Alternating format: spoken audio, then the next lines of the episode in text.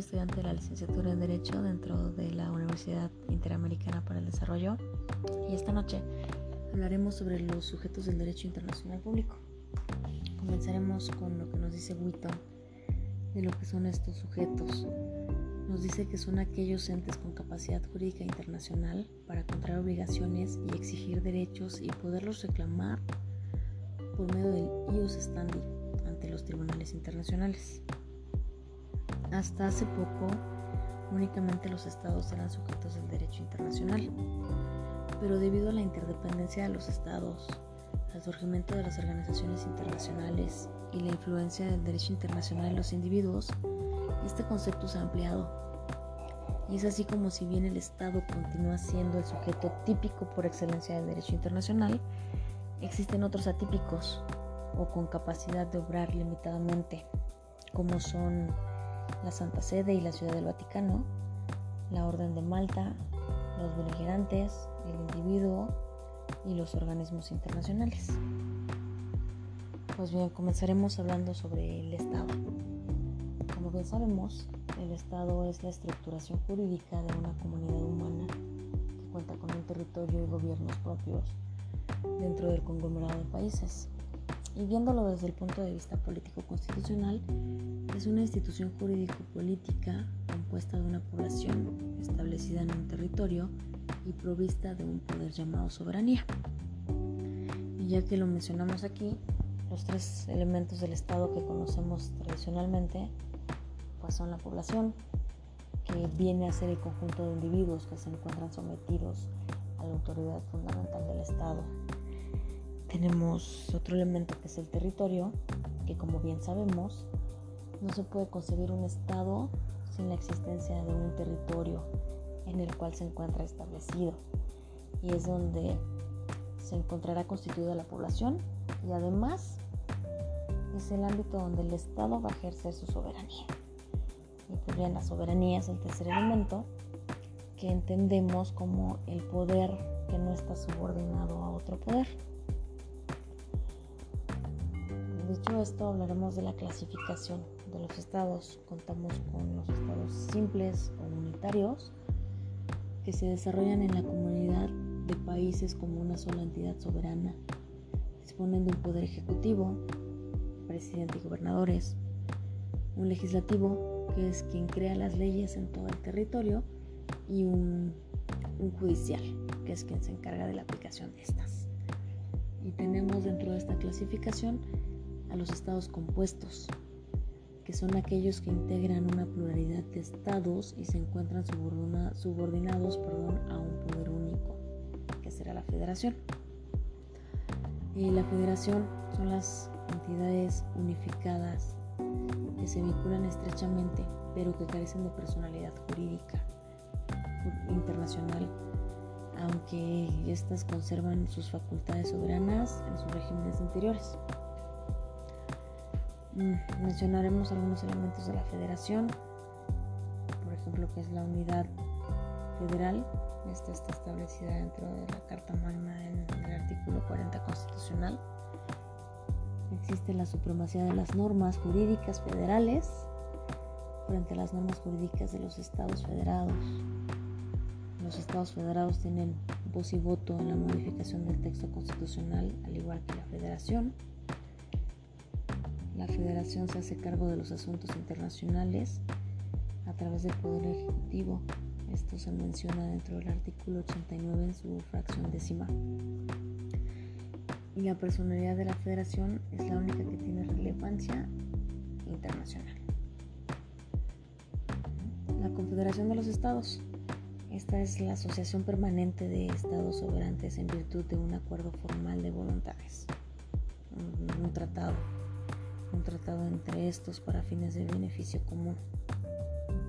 Podrá ser de defensa o de comercio. Pues bien, al igual que la federación, eh, podemos hablar de algunos de sus elementos.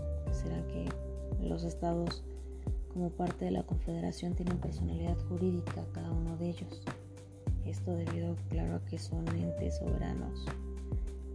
Estos se integrarán por un tratado y el fin, el fin será el beneficio compartido que se deriva de esta organización comunitaria.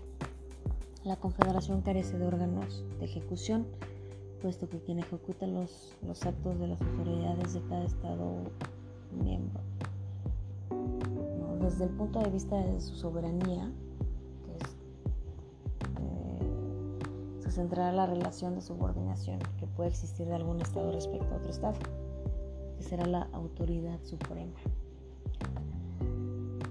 Hablemos del protectorado. Esta figura del protectorado se da cuando un Estado débil, que llamaremos como protegido, se encomienda a un Estado poderoso, que denominaremos protector, para el manejo de los asuntos internacionales. Este régimen protectorado se estatuye en un tratado en el cual se instruye la facultad cada Estado frente al protectorado. Uno de los puntos malos del protectorado es que el Estado débil pierde la competencia exterior, el dominio la neutralidad permanente. Esta la podemos entender como la actitud de un Estado que se abstiene de participar en un conflicto bélico, como el llamado armisticio. Y las maneras de abstenerse pueden ser de manera ocasional, que es la decisión unilateral del Estado, o puede ser de manera permanente, que es la situación de abstenerse de participar en una guerra, en donde el Estado se obliga a permanecer de manera neutral. Mm, hablemos ahora de los sujetos atípicos. Pues bien, el sujeto atípico del derecho internacional público es el que se aparta del modelo del Estado. Además del Estado existen otros sujetos, como lo mencionamos anteriormente, que son titulares de derechos y obligaciones internacionales que ya existe una parte del derecho de gentes que crece cada día más y se dirige a estos entes atípicos del derecho internacional. Para ser persona jurídica del derecho internacional se requieren tres elementos básicos. El primero es el sujeto comporta deberes y por ende se le puede exigir responsabilidad si su comportamiento se aleja de lo prescrito. Eh, el segundo es que el sujeto posee la facultad de invocar el beneficio de derechos frente a los demás y la capacidad del sujeto para concertar relaciones jurídicas, contractuales o de otra ende. Pues tenemos lo que son los organismos internacionales, que son aquellas organizaciones sujetas al derecho público internacional con personalidad jurídica y plena capacidad de obra formada por acuerdos de distintos estados para tratar aspectos que les son comunes. Estos son, por ejemplo, la OEA, la Organización de los Estados Americanos, el CARICOM, que es la Comunidad del Caribe, BM, que es el Banco Mundial, el BID, Banco Interamericano del Desarrollo. Eh, algunas características de, de los organismos internacionales es que son sujetos de derecho internacional los creados mediante un tratado con la finalidad de gestionar intereses colectivos de un grupo de estados o de la comunidad internacional. Se crean mediante un tratado, estatuto, carta, cual se determina su organización y sus finalidades. Pues bien, tenemos a la Santa Sede, lo que es la Ciudad del Vaticano. Y esta, la Santa Sede, como sujeto internacional se remota al año 380 y es a través del Tratado de Letrán, que fue firmado en febrero de 1929 en Italia. Italia reconoce la soberanía de la Santa Sede, creándose así un nuevo Estado pontificio que se constituye en la Ciudad del Vaticano. Esta clase de tratado trae como consecuencia regular las relaciones entre la Iglesia y el Estado, crear una independencia de la Iglesia católica y por último una autoridad que lo representa como sumo pontífice. Eh, entre algunas disposiciones del Tratado de Letrán se rigió lo siguiente, se rigió la inviolabilidad del sumo pontífice, del obispo o del papa, se renuncia de la Santa Sede al tradicional derecho del asilo político obligándose a entregar a los individuos que hayan buscado refugio en su territorio. Como sabemos, el asilo político es el derecho que tiene una persona a no ser extraditada de un país a otro, que lo requiere para juzgarle por delitos políticos. Otra disposición es que los servicios públicos serían proporcionados por gobierno italiano al nuevo Estado del Vaticano. Y por último es que la Santa Sede reconoce al Reino de Italia y a Roma como su capital. Y a su vez Italia reconoce el Estado de la Ciudad del Vaticano bajo la soberanía del Papa.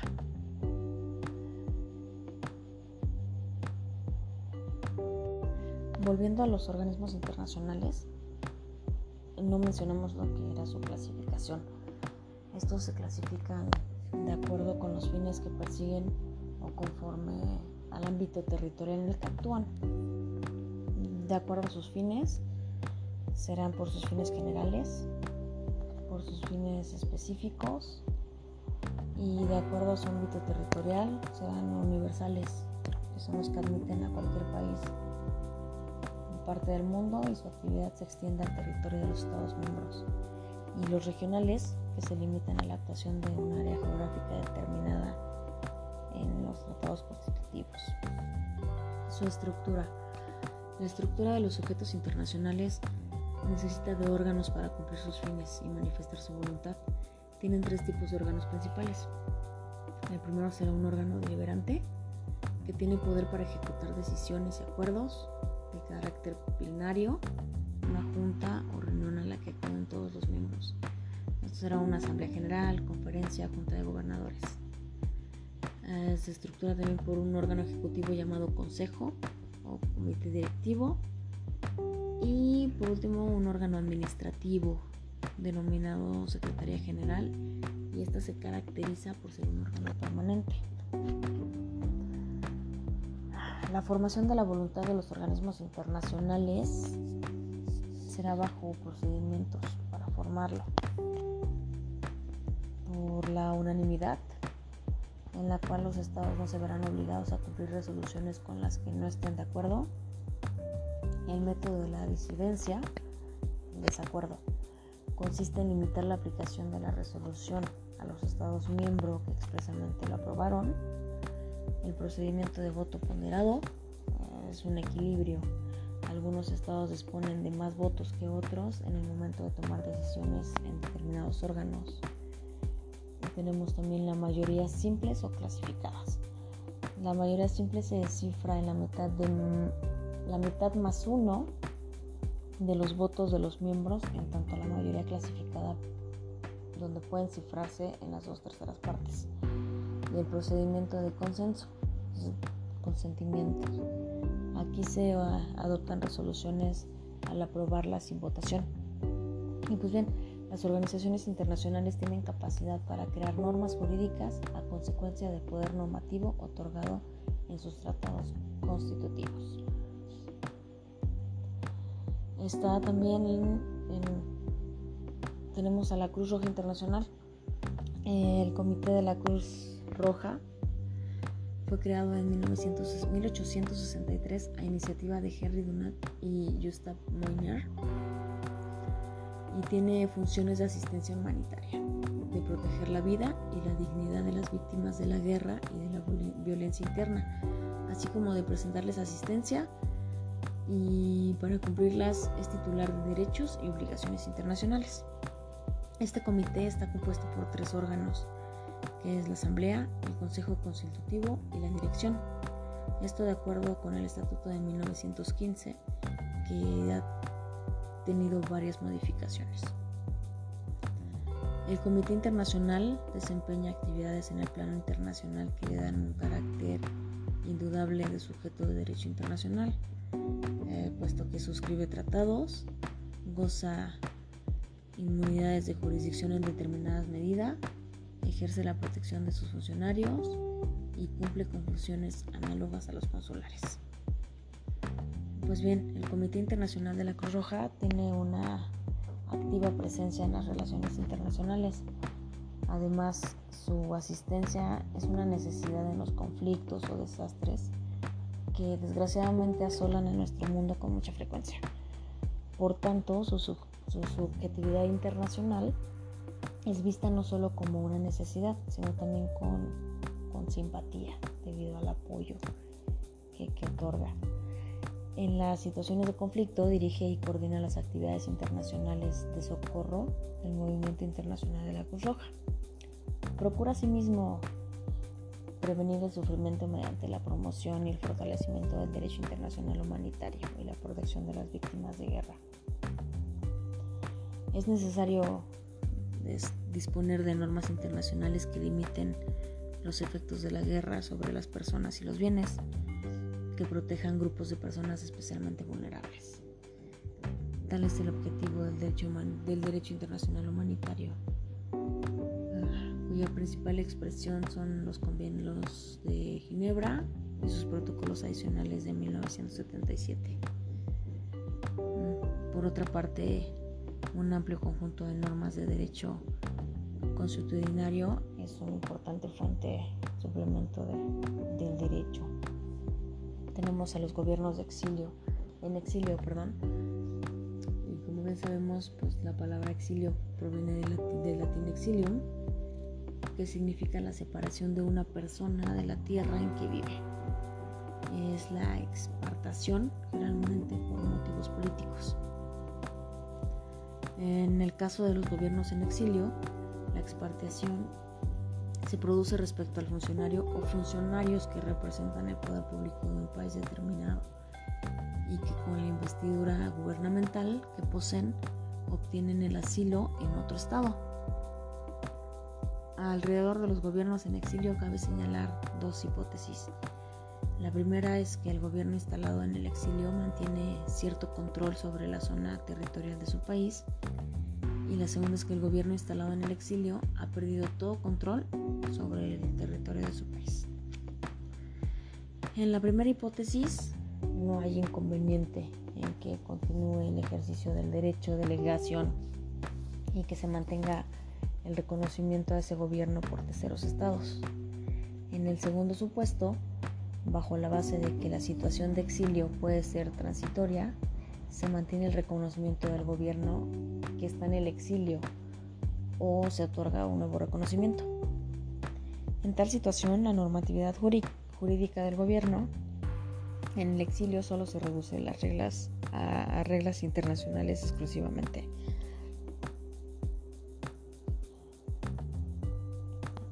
hablaremos de los que son los insurrectos. Pues bien, esta figura nace en el derecho estadounidense y posteriormente es acogida en convenciones de derecho internacional americano. Estos grupos solo gozan de subjetividad internacional si consiguen un apoyo territorial para transformarse en beligerantes. De otra forma, pronto se diluye buscando un refugio político. La diferencia entre los insurrectos y los beligerantes reside en el grado de dominio. Los insurrectos mm, solo poseen barcos o plazas, mientras que los beligerantes ejercen un dominio efectivo sobre una parte importante del territorio. Y con esto pues llegamos a los beligerantes. Pues bien, la maestra Loreta Ortiz define a los beligerantes como un grupo rebelde que se constituye en un movimiento insurreccional en conflicto con el Estado central del gobierno. Es el gobierno que dirige por completo un país. Es un gobierno y puede ser reconocido como beligerante, eh, ya sea por terceros estados, deben mantenerse como estados neutrales entre el gobierno central y el grupo beligerante. Es una declaración de neutralidad, según Bedros. Y la segunda es como un Estado central, que éste se libera de toda responsabilidad por los actos que se cometen en la zona dominada por los rebeldes. Y para que este reconocimiento sea oportuno, pues se requiere tanto del dominio sobre una parte importante del territorio, así como que este dicho dominio pues efectivo. Eh, según Alfred Verdross, los estados no pueden proceder al reconocimiento de los rebeldes mientras no se produzcan efectivamente un levantamiento en el sentido del derecho internacional. faltando algunos de los requisitos en cuestión, se constituye una violación del derecho internacional. Verdros nos dice que hay una rebelión en derecho internacional cuando una organización rebelde domina de hecho una parte apreciable del territorio y logra afirmarse en su lucha contra el gobierno central. Y con esto pasamos a los organismos internacionales no gubernamentales. Nuevamente la maestra Loreta Ortiz Alf nos dice que las organizaciones internacionales fueron creadas para realizar determinadas funciones que tienen por tanto una personalidad funcional. Este elemento quizás sea el de mayor utilidad para determinar la amplitud de la subjetividad, pero tendremos que analizar en cada caso concreto el tratado constitutivo que determine los fines y competencias. Tenemos también al individuo. La maestra Ortizal nos dice que el principio general es que el individuo no es sujeto inmediato de las normas de derecho internacional público. En consecuencia no puede exigir sus derechos directamente ante el órgano o instancia internacional. Y las excepciones serían que cuando el comportamiento humano del individuo es directamente regulado por el derecho internacional público, convirtiéndolo en titular de derechos o sujetos responsables por actos ilícitos en el derecho internacional.